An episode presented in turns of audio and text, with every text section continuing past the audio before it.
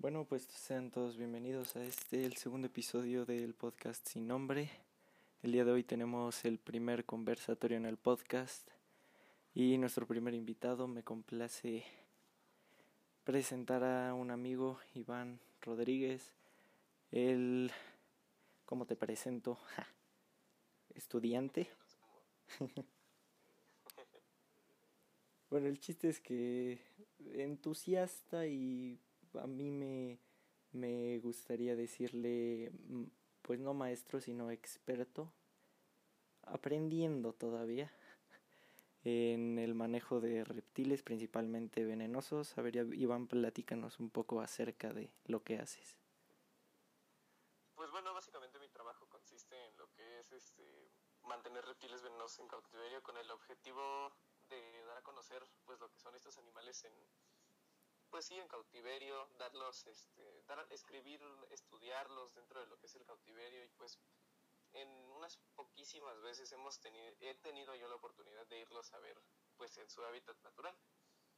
Mucha gente no sabe, pero aquí en Toluca pues sí se distribuyen, en Toluca y en el Estado de México sí se distribuyen ciertas serpientes de cascabel y pues es a lo que yo me dedico, a ir a pues investigar el entorno, fotografiar, documentar y estudiar.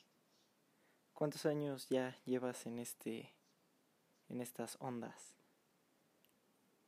Llevo alrededor manteniendo animales en cautiverio aproximadamente unos 6 o 7 años. Pero dentro de leyendo, pues ya de lo que es leyendo, aprendiendo y todo eso hace alrededor de unos 10 años, 11 años. Uf, ya, ya tienes un ratito por, por estos rumbos. Eh, Sí, bueno, tantito, eh, ya 10 años ya es un resto.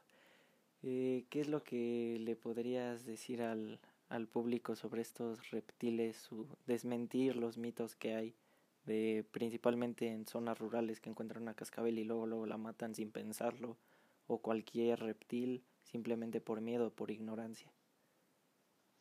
Pues bueno, pues desgraciadamente no se puede hacer mucho con este tipo de pensamientos que existen, debido a que, pues como ustedes saben, en los pueblos, en los pueblos rurales o zonas muy alejadas de lo que son las ciudades es difícil que llegue este, este tipo de información. Entonces, pues lo que generalmente nosotros hacemos, yo y mi mejor amigo, es tratar de que en las redes sociales se comparta la información que nosotros damos. Y pues antes de tratar de tocar tan siquiera un animal que nos encontramos en la naturaleza, ya sea una serpiente, una lagartija, una, una tarántula, una araña, un alacrán, un escorpión, antes de tocarlo pues siempre debemos de investigar primero qué es lo que hacen, si es cierto todos los mitos que cuentan acerca de ellos y pues respetarlos debido a que estos animales son unos son muy importantes en lo que es este en todo esto, en todo lo que es el medio ambiente, manteniendo pues, ciertas plagas en, pues en orden, por así decirlo. Las serpientes, como ustedes saben, son depredadoras naturales de los de las ratas, de los ratones. Y bueno. Este, aquí en, principalmente en el Estado de México, que es donde pues más nos escuchan, prácticamente todos. Eh, ¿Cuáles son los principales, pues sí, las principales especies de animales venenosos de las cuales sí hay que tener cuidado, ya sean eh, reptiles o insectos? Pues bueno, como ustedes saben, en su casa eh, y pues en, la, en todos lados, en todo el planeta se pueden llegar a encontrar arañas muchísimas especies no son de un riesgo para la salud debido a que pues su veneno está diseñado exclusivamente para matar pues sí, insectos que son sus presas. El problema no hay ningún, bueno, realmente no hay ningún problema, pero me gusta decir que el problema es que existen aquí en México que yo tenga entendida dos especies de arañas que sí son un riesgo para la salud, que son Latrodectus sp y Luxoceles sp no me acuerdo cuál era cuál, pero es la viuda negra y la violinista. Ambas tienen 12, ambas pueden llegar a causar un daño, por así decirlo, grave en lo que es en, pues en la zona de la mordedura.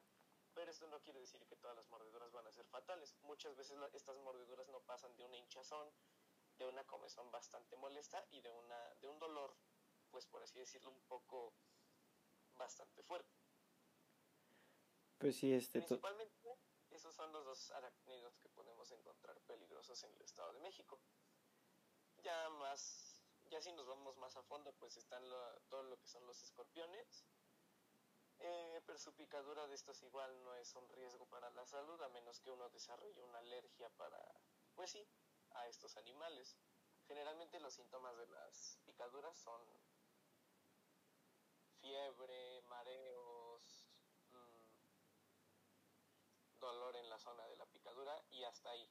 No es, no son tan potentes como uno llegaría a pensar.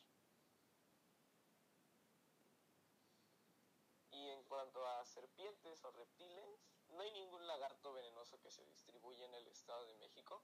Sin embargo, de serpientes sí hay unas cuantas que sí son bastante delicadas en el tema de la mordida, por así decirlo. En el Estado de México se distribuye principalmente Tlalosi, Triceriatus, Culminatus, si no estoy mal también Rabus, Molossus, Molosus nigrescens. Y creo que ya. Todas estas son de una, su mordedura sí son de una sí son importantes para el ser humano y si no se atienden rápidamente pueden llegar a ser se pueden llegar a complicar. Coloquialmente estas serpientes son la mayoría de cascabel o cómo se podrían identificar a simple vista. Ajá, coloquialmente la mayoría son serpientes de cascabel como ustedes saben, pues el, lo más distintivo que, que hay y que existe, pues el típico cascabel en la parte de atrás. Por ahí he estado viendo en, en las redes, en Facebook, se comparte una imagen en donde se incita a verificar que la serpiente no tenga este bueno que la serpiente si tiene la si la serpiente tiene una cabeza triangular los la pupila este lineal y todo eso es altamente, bueno, es una serpiente venenosa, lo cual no es cierto porque muchas otras especies tienen esas mismas características y no son venenosas. Otras no presentan esas características y son potencialmente letales. Tal es el caso de las mambas, las cobras, eh, las taipanes y todos, todas esas, todo lo que es la familia de lápidos no presentan esas características. Eh, esta labor, incluso estas este, serpientes, este, enfocándonos más a ello por, pues, por tu afinidad a estas, eh, ¿qué tan en peligro están aquí en el Estado de México por esta misma ignorancia que se da? Pues el peligro es bastante alto. Digo, no es extraño ver ya sea en los grupos de venta de Facebook, ya sea una publicación que comparte un conocido, un amigo, ya sea un estado que suben donde se les ve matando a estos animales. Su riesgo es bastante alto, pero a la vez son animales que son muy difíciles de encontrar, pero no imposibles.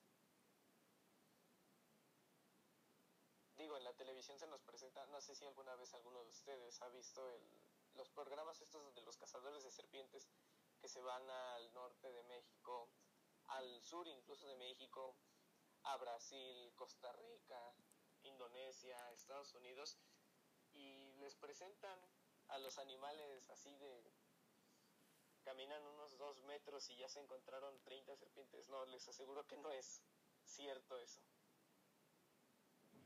Ese digamos que sería uno de los principales mitos y también por lo que mucha gente citadina le teme ir luego a, aventurarse a cerros y lugares pues sí poco remotos o con naturaleza.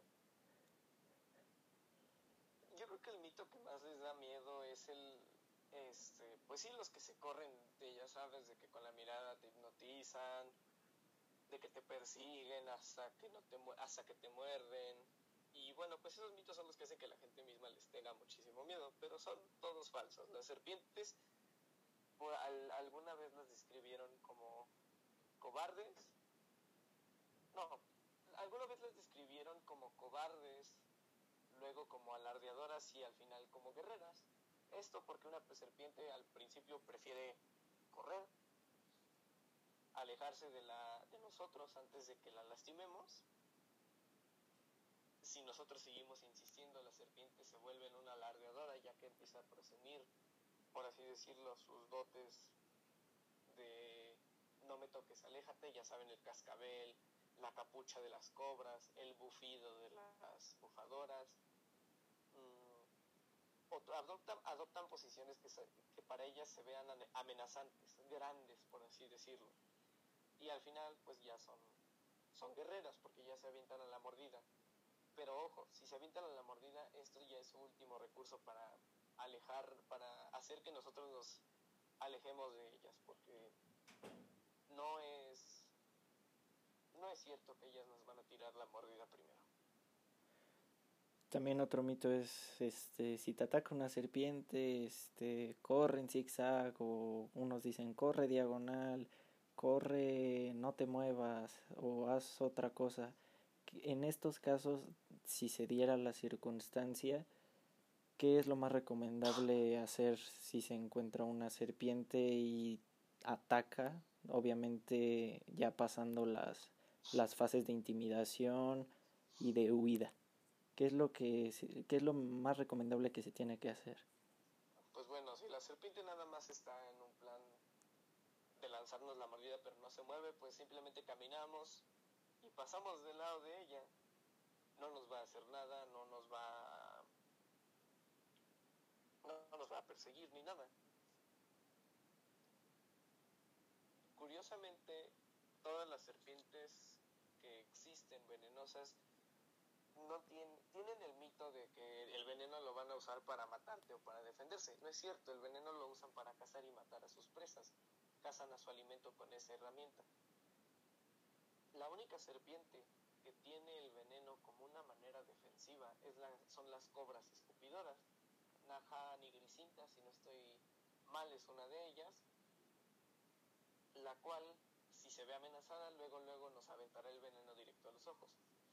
Es cierto que esta serpiente tiene una puntería bastante acertada, en la cual si ella se dispone a lanzar el veneno, nos da 100% en los ojos. Pero en las demás serpientes no es, es falso. Y para tranquilizar un poco, porque ya me imagino que la mayoría ya está como que alterada por también mucha o intimidada por muchas de estas serpientes que como dices en muchos programas se ve se ven lo que hacen y también lo ponen así como de que sales y luego luego te vas a encontrar con tal serpiente. En el caso de las cobras de esa cobra escupidora ni siquiera es nativa aquí en México no o sea no te puedes encontrar con una saliendo de tu casa por así decirlo. No es no. Las cobras se parte de Asia, todo lo que es China, Indonesia, India, todos esos lugares de allá.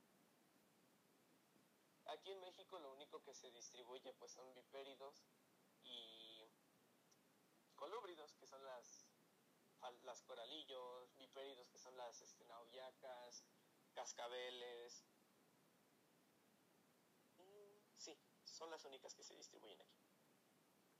Entonces no hay que tener, prácticamente el chiste es no tener miedo, no, no ser preso de, siempre mantener la calma en, en dado caso y que y por ejemplo si una serpiente te encuentras una serpiente en tu casa o en un lugar donde puedas pueda esa misma serpiente estar en peligro de ser cazada, arrollada o algo así o al contrario de no sé, atacar niños, porque pues los niños no saben que ese es el, el, uno de los problemas más grandes que se tiene, ¿no? Así como de que las personas ven una serpiente y cuidado con los niños, les va a hacer algo, mátala. Si se localiza una serpiente así, ¿qué, qué se tiene que hacer? ¿A quién se puede llamar? ¿O qué no se tiene que hacer con esa, ese organismo?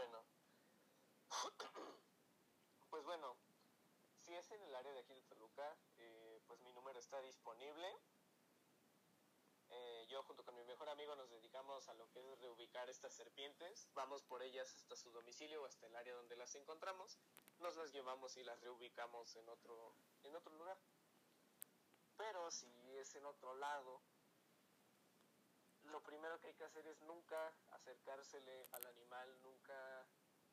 Si no estamos seguros de si es venenoso o no, nunca acercarnos y nunca intentar manipularla a los niños mantenerlos lejos y mantenerlos tranquilos, porque pues de casa pueden venir ya con el miedo de que, ay, es que son todas venenosas, esto, aquello. Entonces, pues con los niños es más fácil tratar de que entiendan que eso no pasa nada, no, no, no le hace nada las serpientes. Mientras uno las deje en paz, ellas van a seguir su camino y ya. Y bueno, pues pueden llamar a los números de ya sea los bomberos, sí, de preferencia los bomberos, y ya los bomberos se encargarán de reubicar al animal y de llevárselo. Y lo primero que hay que hacer es nunca acercársele, nunca tocar al animal, nunca. Y esto no solo se aplica en serpientes o reptiles, esto es prácticamente con cualquier animal silvestre, que es lo, lo mejor que se puede hacer, ¿no? Ajá. Eh, ¿Cuál es tu número para pues para que lo tenga la audiencia y lo tenga presente por si dado el caso se llega a presentar, esperemos si no. Claro. 7222 04 9247. Iván Rodríguez, este pues para lo que se les ofrezca en estos animales, igual mi número está abierto para cualquier duda que tengan. Pues bueno, seguimos en esto. Despegándonos un poco de, de los reptiles, que otros animales también, que no son reptiles, ya sean pequeños mamíferos o pues sí, animales semiacuáticos, dado el caso del ajolote, que se puedan encontrar en esta región y por, reitero, esta, esta palabra va a ser muy ocupada el día de hoy, la ignorancia se están cazando o, o se está destruyendo su hábitat simplemente por miedo a o por la misma ignorancia de la importancia que tienen al ambiente. ¿Qué especies son las que se ven más afectadas? Principalmente el ajolote.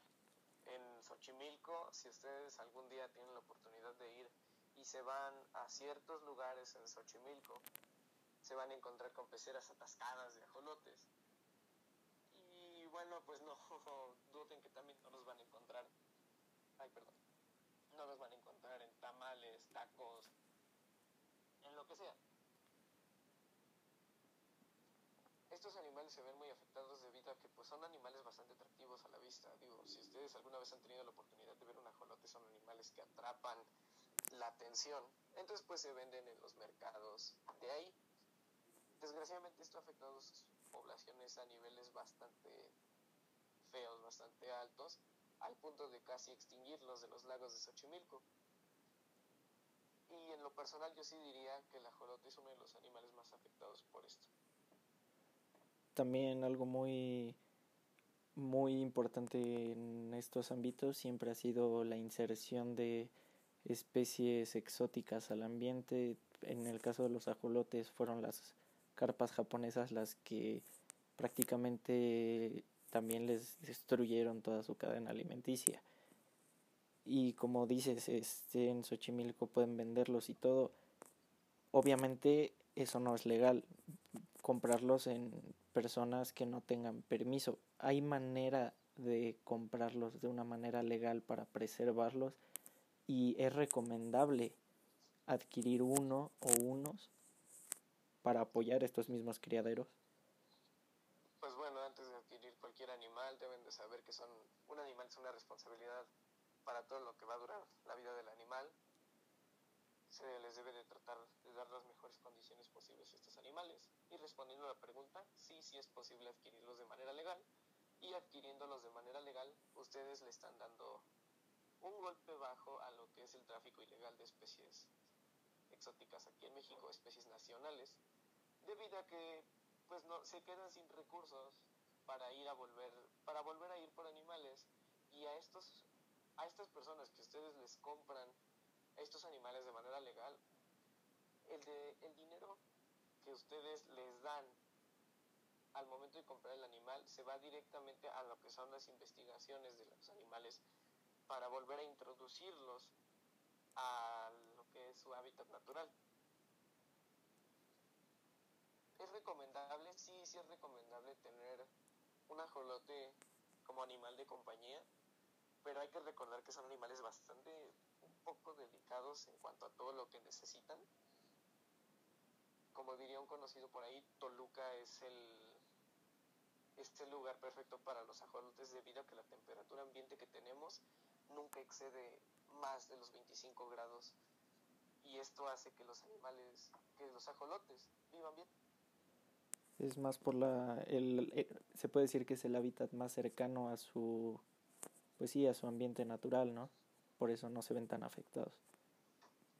No es que sea el más cercano, sino por la temperatura ambiente que puede tener el agua y que, y que tiene el mismo clima de aquí, es lo más es lo más acertado que hay, porque por ejemplo, si nosotros nos vamos al norte donde el calor es insoportable y nos llevamos un ajolote para allá, hay que comprar ventiladores, no me acuerdo qué se les compraba a las peceras para tener el agua fría y que no exceda la temperatura. Entonces es pues es cuestión de, de dónde tenerlos y estar conscientes de eh, los cuidados que, que conlleva tener un, un animal de este tipo, ¿no? Y también qué, qué especies introducidas son de las que hay que tener cuidado que ya se salió de control y se están apareando de manera silvestre. Pues bueno, ejemplo clásico de todo, de todos los que conocemos de este tema, perros y gatos son lo que más le han estado dando en la torre a lo que es el medio ambiente, debido a que son animales que no tienen una entre perros, entre perros de distintas razas, la barrera genética para estas razas es casi es muy fácil de romper, entonces pues se da mucho la hibridación de perros, se presta que estas hibridaciones nadie quiera a los perros y pues qué es lo que hacen, van y los liberan en el cerro, liberándonos en el cerro, liberándolos en el cerro, estos animales por naturaleza empiezan a cazar a los animales que por naturaleza ya estaban ahí. Los gatos lo mismo. Al no, no nos vayamos tan lejos, un gato de casa que nosotros dejamos salir a... que sí, que dejamos salir en las noches, que no lo tenemos dentro de casa en el día, este, causa muchísimo daño al ambiente porque mata pájaros, mata lagartijas, mata serpientes, y son animales que son bastante dañinos para, pues sí, para esto, para el medio ambiente y pues fuera, hablando un poquito fuera de lo que es el medio ambiente, igual son un problema de salud público los perros callejeros, debido a que pues constantemente, no constantemente se ve, pero se sabe que constantemente hay ataques de perros, de jaurías de perros callejeros hacia personas, y pues esto hace que se genere pues lo que es la... Bueno, estos perros traen muchísimas enfermedades, bacterias, y todo lo, todo lo que es malo para nosotros, al momento del ataque, pues la, si la persona sobrevive ya quedó con complicaciones porque le dio rabia, porque le dio, se le infectó la mordida o cosas así. En este caso, este, si se tiene perros, gatos, lo, lo, lo mejor es esterilizarlos, ¿no? Siempre va a ser esterilizarlos la mejor opción para evitar estos problemas. Y no solo si la gente los, los abandona, si se llegan a escapar, que es el caso más común en gatos, en perros no tanto, pero si se llegan a escapar, ya esterilizarlos pues es un seguro de que no se van a reproducir en el ambiente y no van a generar ese problema también. Ajá, efectivamente. Y pues siempre ha habido campañas de esterilización gratis y ojalá y no nos quieran funar la, la, los animalistas por decir esto. Pero, pues sí, también como dices, en muchas publicaciones también se ven serpientes comiendo gatos, comiendo perros o otros animales y la gente se vuelve loca porque pobres perros maten al animal y pues eso está mal, ¿no? Así es, efectivamente. De hecho, naturalmente debería de ser al revés. estos animales deberían de... Los perros y gatos callejeros no deben de ser vistos como algo tierno, como algo que es parte de, lo, de nuestro ambiente natural. Deben de ser vistos como lo que son. Son una plaga y son un problema de salud público. Desgraciadamente cuando la gente ve a un perro, a un gato, a su gato, a su perro comiéndose una serpiente, lo primero que piensan es, uy, este me salvó, se comió una serpiente, uy, me salvó, este, o los gatos que son muy afectos a meter a las presas al hogar, pues, ay, mira, me trajo un regalito, ay, esto, ay, aquello. Créanme que no es bueno, esos animales, perdónenme que se los diga, pero su gato le está haciendo más daño al ambiente de lo que usted cree. Como dices, ya se este, se ha normalizado eso, ¿no? Y pues también ha, habido muchas propuestas de que exterminar a todos los perros callejeros y mucha gente está pues también yo lo veo en parte bien tratar de sacarlos de las calles, ¿no? Pero aún así, como dice, sigue siendo una plaga y los que no se puedan sacar, pues ni modo. Eh, lo mejor para el ambiente es es este pues sacrificarlos, ¿no?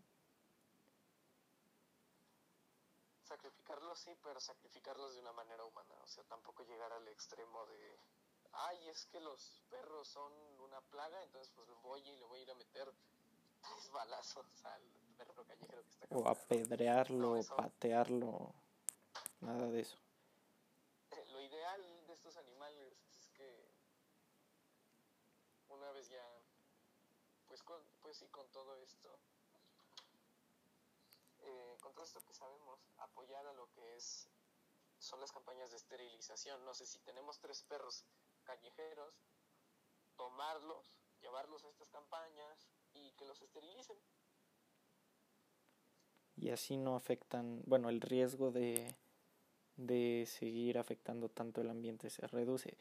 No se va a exterminar porque al esterilizarlos pues todavía está el problema de que portan enfermedades, que no sé, simplemente por limpieza, ¿no? Que ya ensució la banqueta, que ya está causando tantos problemas, que los vecinos ya están hartos de que el perro siempre se haga del, del baño de feque en sus puertas y qué es lo que hace la gente, envenena al perro y luego ese perro pues se pudre, llegan ratas y luego esas ratas se meten a las casas y esas ratas ya están infectadas y ya vienen problemas más grandes, ¿no?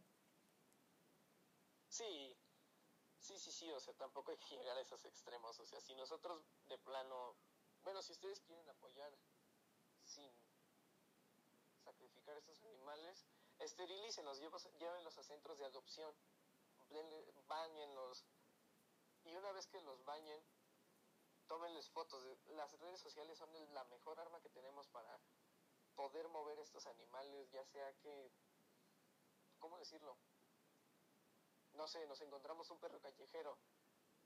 Ok, quiero hacer una buena acción, voy por él, lo esterilizo, bueno, lo baño, lo esterilizo, le tomo unas fotos.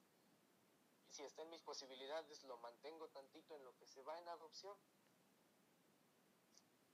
y eso es lo que ya... Están haciendo, están haciendo mucho más. Sí, y eso ya lo estamos viendo en las redes sociales, ¿no? Ya hay mucha gente que encontré cachorritos tirados. ¿Alguien los quiere? Ya, compartan, compartan, compartan. Ya se fueron. Qué bonito, ya se fueron. Y también otro problema muy serio y que se ha estado dando en estos, en estos tiempos la gente ya está poniéndoles comederos comunitarios a los perros. Qué gran error. Eso es otro problema, desgraciadamente, debido a que, pues, como ustedes saben, los perros comparten muchísimas enfermedades, todo lo que es el virus del moquillo, la rabia, y no me acuerdo qué otras enfermedades. Y pues sí, al momento de poner estos famosísimos bebederos, una de dos, está proporcionando que los mismos animales se maten entre ellos con las bacterias y virus que se están pasando de un perro a otro, o llega un, un señor, señora, no sé, una persona, llega y les pone veneno en la comida, en el agua, y ¡pum! mataron a los perros. Y los bebederos de agua tienen otro problema, que si los perros no toman agua y el agua se estanca, llegan los mosquitos y ya hiciste una plaga de mosquitos. Y pues ya todos sabemos, los mosquitos también transmiten innumerables enfermedades que sí son mortales para el humano. También pues atraen roedores, ¿no? Las ratas yo creo que también son de las principales plagas que, que se tienen en las urbes y más que nada las ratas de alcantarilla. Tienen leptospira, igual rabia, muchas enfermedades muy feas. Pero bueno, tú desde el punto de vista de, pues sí, de criador, ¿qué es lo que el gobierno está haciendo bien?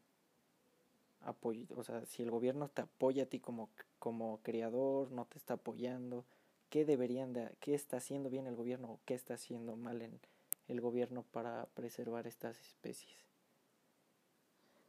Pues desgraciadamente en México no se está haciendo muchísimo trabajo que muchísimo trabajo por parte del gobierno desgraciadamente pues le han quitado muchísimos fondos a lo que son los zoológicos a lo que son los centros de conservación y pues de los que de lo que trabajan estos zoológicos es de lo que nosotros damos al momento de visitarlos. No sé si me explico. Entonces es importante que si tenemos la oportunidad y un día no sabemos qué hacer pues sabes qué mamá papá novio novia amigo, amiga, quede, vámonos al zoológico, yo invito. Créeme que haces más yendo al zoológico, aunque sea darte una vuelta de una hora y media, de una hora, hora y media, dos horas, a que vayas a alguna plaza.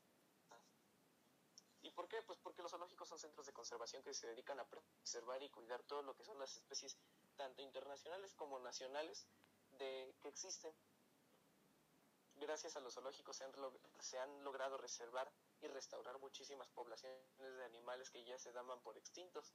El caso del lobo mexicano, los tigres de Bengala, leones, pumas, jaguares.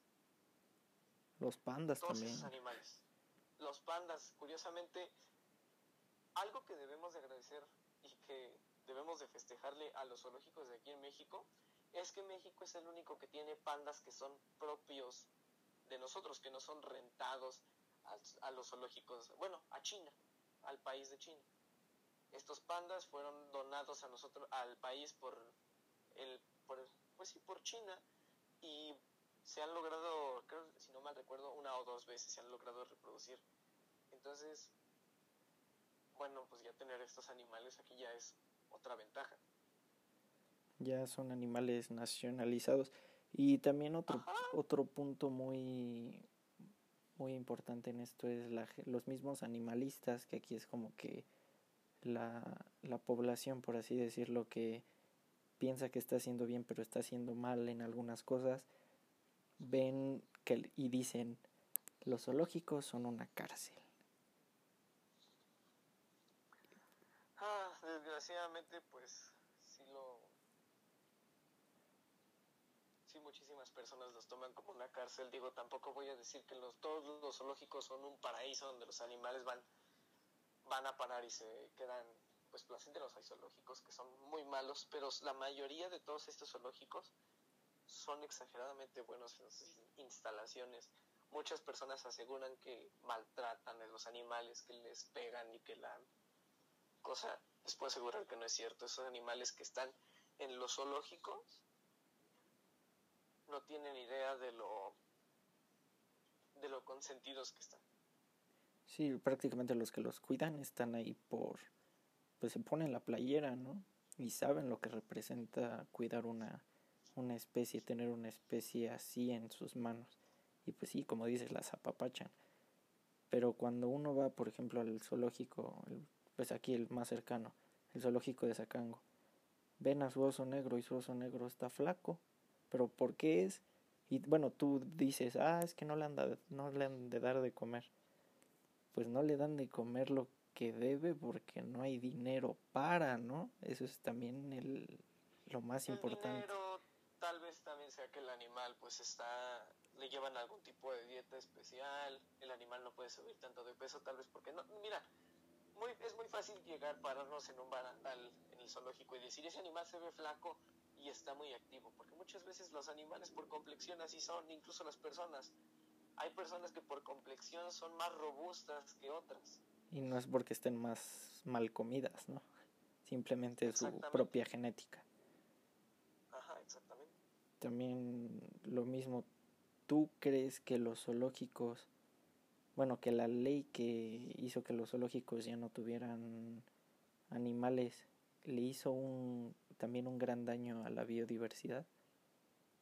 No fue una ley que se fue a los zoológicos. Los zoológicos son muy No, a los circos, a los circos. a los circos, a los circos. los circos y por supuesto que fue una estupidez en toda la extensión de la palabra, porque pues bueno, muchísimas muchísimos animales esta ley simplemente fue forzada porque las personas querían y les surgía ver a esos animales fuera de los zoológicos. No sé, no sé qué les picaba de que esos animales estuvieran ahí. El caso es que el 80% de los animales de circo murió. El otro porcentaje acabó en colecciones privadas y un porcentaje mínimo tuvo la suerte de acabar en zoológicos. Y lo que se buscaba con eso prácticamente era liberarlos, pero ¿cómo liberar un elefante? Que ni siquiera su madre, su abuela, o incluso como cinco generaciones antes de él estuvo libre. Esos animales nunca supieron cómo, cómo vivir en su ambiente, ¿no? Y también por eso fue así como de que es que ya no están en zoológicos, pero tampoco los podemos liberar. Mm, ¿Y qué pasa? Ya tenemos muchos animales en zoológicos, pues nadie se los puede quedar ¿Qué pasó? Como tú dices, pues ya véndeselo a tal persona. O, ah, no, pues ya mátalos y, yo me quedo con las pieles. No son, animales, no son animales baratos, por así decirlo. O sea, de verdad estos animales llegan a costar una buena fortuna y al momento de cerrar, de poner esta ley, pues le dan en la torre a los circos. Y al darle en la torre a los circos, los animales eran su mayor ingreso. Los niños iban a ver al tigre, al león, a la cebra, al caballo a subirse al elefante. Todos tenemos nuestra foto en el elefante. Yo también tengo mi foto en el elefante. Todos iban a esto. Y cuando, cuando se aprueba esta ley, pues los zoológicos se quedan sin su mayor ingreso, su mayor fuente de ingresos, se quedan sin dónde darles de comer y pues empiezan a rematar estos animales en colecciones privadas. Sí, lamentablemente murieron muchos animales. También eh, ¿Qué pasó? Eh, no sé si hayas escuchado el circo Cavalia. Igual, lo cerraron. Yo llegué a ir a Cavalia. Yo también, y es un espectáculo genial. Esos caballos los mantienen, los tienen más que consentidos.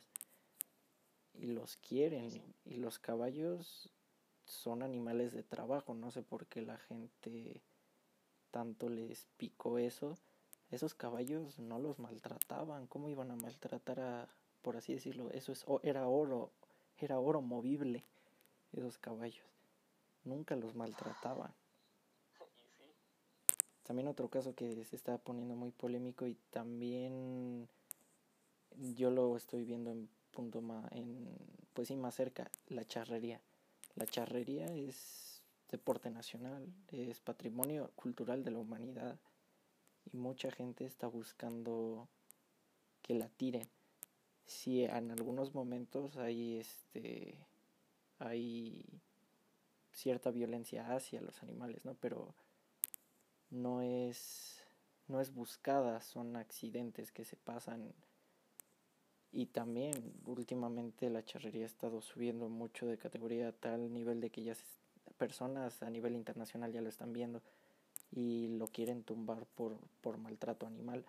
De hecho, en Estados Unidos, que hay incluso equipos de Estados Unidos, que ellos por ley no hay unas suertes que así se llaman, que se llaman manganas, y en muchas suertes se tiene que tirar al animal porque la charrería en sí simula las actividades de los hacendados en el siglo XIX, siglo XVIII, para es, monitorear el ganado, curarlos, etcétera, etcétera, ¿no?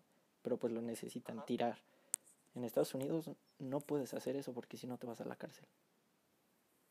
Aquí en México sí, porque ya se logró un amparo de patrimonio, patrimonio mundial de la humanidad, al igual que las corridas de toros. Que yo creo que las corridas de toros, pues al ser un evento, una fiesta, aunque muchos no estén de acuerdo con la palabra, a nivel pues más mundial tiene más presencia, pues la gente la quiere tirar también. No sé cuál sea tu opinión acerca de esto.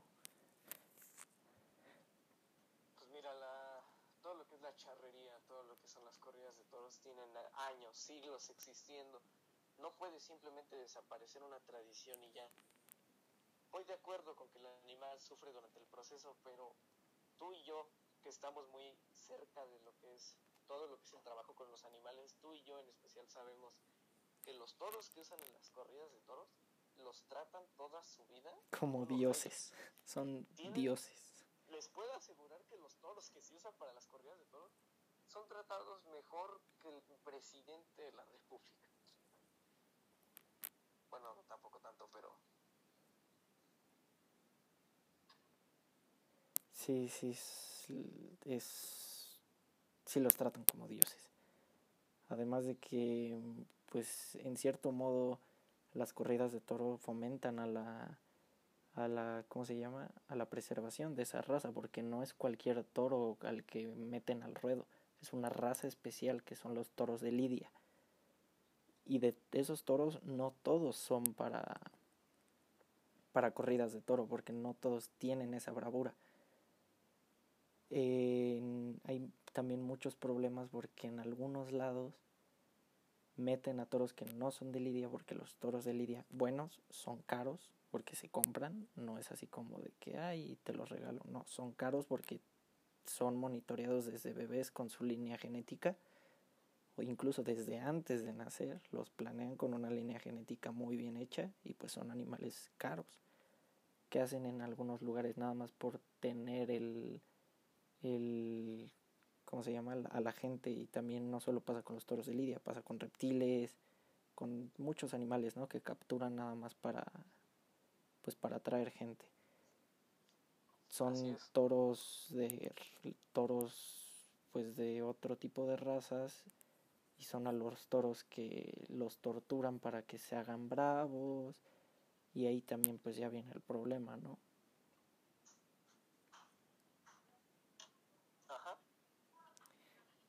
Pero bueno, ¿qué podemos hacer nosotros en ese caso? ¿Tú crees que va a llegar un cierto punto cercano, mediano plazo, incluso largo, que tanto las corridas de toros como la charrería sean canceladas por una ley a nivel mundial de preservación, por así decirlo. Sí, desgraciadamente es, es lo más probable. A cómo van las cosas, eh, pues actualmente no dudes que dentro de un futuro hasta los zoológicos más buenos del pues sí, del mundo queden adiós. Pues sí, tanto San Diego como el de Australia, todos esos. Pues no creo que esos queden cancelados debido a la importancia que tienen y todo el apoyo social que tienen y la historia que tienen el zoológico de Australia, como ustedes saben, lo fundó el Steve Irwin. El zoológico de San Diego, uno de los más importantes del mundo. Zoológico de Chapultepec, igual no creo que algún día cierre sus puertas, aunque pues ya se está viendo que las, las personas no van. Y menos en este, algo que también afectó fue la cuarentena, ¿no? Sí, fue la... Si de por sí la gente ya no iba, la poca gente que iba ya no pudo ir porque pues no podía por esta crisis sanitaria. Entonces lo mejor que hay que hacer es obviamente ya empezaron a reabrir. Si se busca y si la gente quiere, de preferencia los incitamos y los invitamos a que lo hagan, visiten un zoológico cercano. Pues aquí en Toluca, Estado de México, de los mejores para mí, el zoológico de Zacango, African Safari, Bioparque Estrella, el de Chapultepec también. Esos son como los principales cuatro y son muy buenos zoológicos. Así es. También mucha gente liberen a los osos polares, que no los tengan en cautiverio.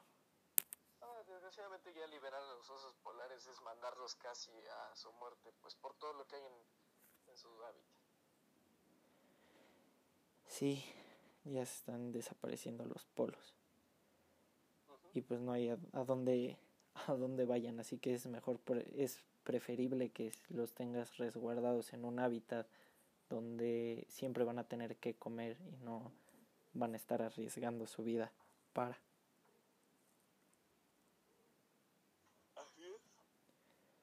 También este ya creo que ya para finalizar eh, un caso de las aves, no sé si tengas este conocimiento en, en aves,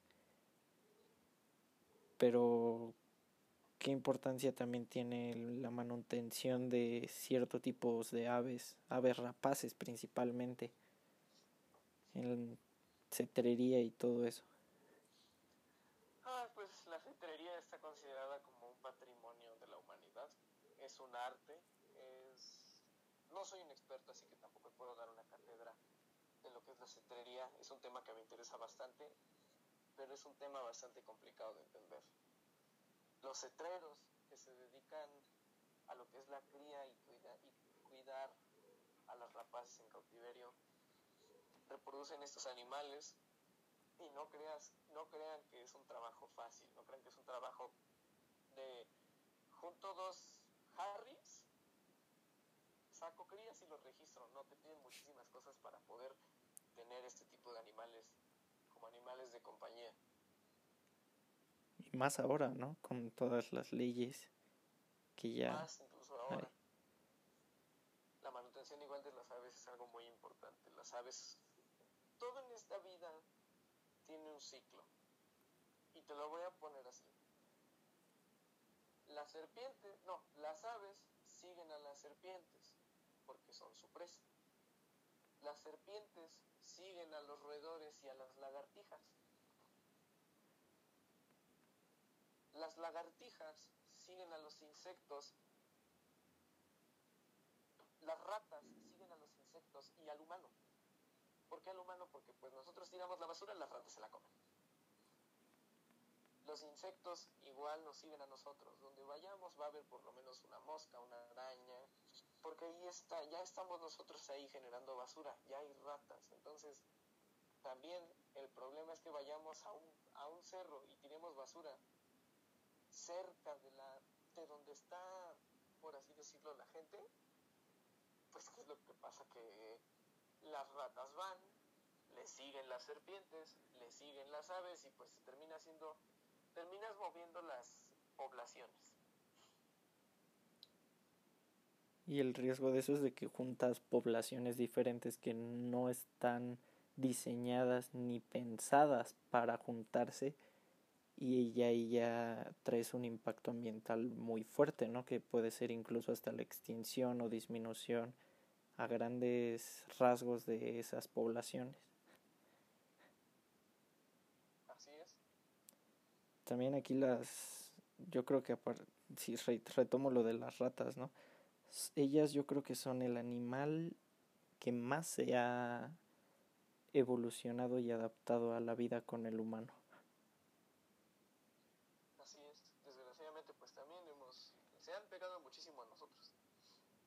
Sí, y pues ya prácticamente cuidar todo el, el ambiente, porque aparte no son ratas, por así decirlo, naturales, porque ya son ratas más grandes por el mismo, por las comidas que, pues y con las que se alimentan. todos los químicos se hacen ratas enormes. Sí, entonces prácticamente ya este, cerrando y retomando todo, no cases animales eh, exóticos ni en peligro de extinción ni locales solo porque la gente tenga mala idea de estos. No compres ilegal, si vas a comprar, compra con conciencia, compra con cuidado y compra legal. Y limpieza, sobre todo también limpieza. En un lugar limpio no va a haber ratas. No hay ratas. No mueves poblaciones, como, como dices. ¿Algo más que quieras aportar a esta plática que se extendió mucho y quedó muy padre, la verdad? Pues simplemente que respeten, amen y cuiden a, todo lo que, a todos los animales sin importar lo grandes o pequeños que sean. Recuerden, desde la, recuerden que desde la más pequeña araña hasta el elefante más grande, sus vidas cuentan en todo lo que es este planeta. Todo gira en torno al mismo ciclo. Y nosotros como especie dominante, como especie más numerosa, tenemos la responsabilidad de cuidarlos y guiarlos por el buen camino. Exactamente. Bueno, Ivy, muchas gracias por, por tu tiempo, por esta cátedra muy enriquecedora. Para eso estamos, cuando, pues, cuando guste. Y muchísimas gracias a ti por la invitación. No, no hay de que aquí siempre va a ser tu casa y esperemos que, que haya más conversatorios así contigo de otros temas. Claro, cuando gusten. Muchas gracias. Muchísimas gracias. Mi nombre es Iván y para lo que gusten. Gracias, Ivy. Bueno, esto fue cerrando ya con esto. Dicho esto, eh, damos por concluido el episodio de hoy, muy extenso, muy bonito. Eh, esperamos que les haya movido en algo y que les sirva. Por favor, visiten zoológicos, obviamente manteniendo su sana distancia y con las medidas recomendadas por la Secretaría de Salud y las autoridades sanitarias. Esto fue todo por hoy. Nos vemos en el siguiente episodio. Gracias. Finalmente quisiera agregar este esta pequeña muestra musical de mi amigo Atherion K que interpreta en este día Fly Me to the Moon de Frank Sinatra. En nuestras redes sociales, que por cierto si no nos siguen aparecemos en Facebook como el podcast sin nombre, voy a estar publicando su perfil de Spotify para que así puedan escuchar su música. Muchas gracias.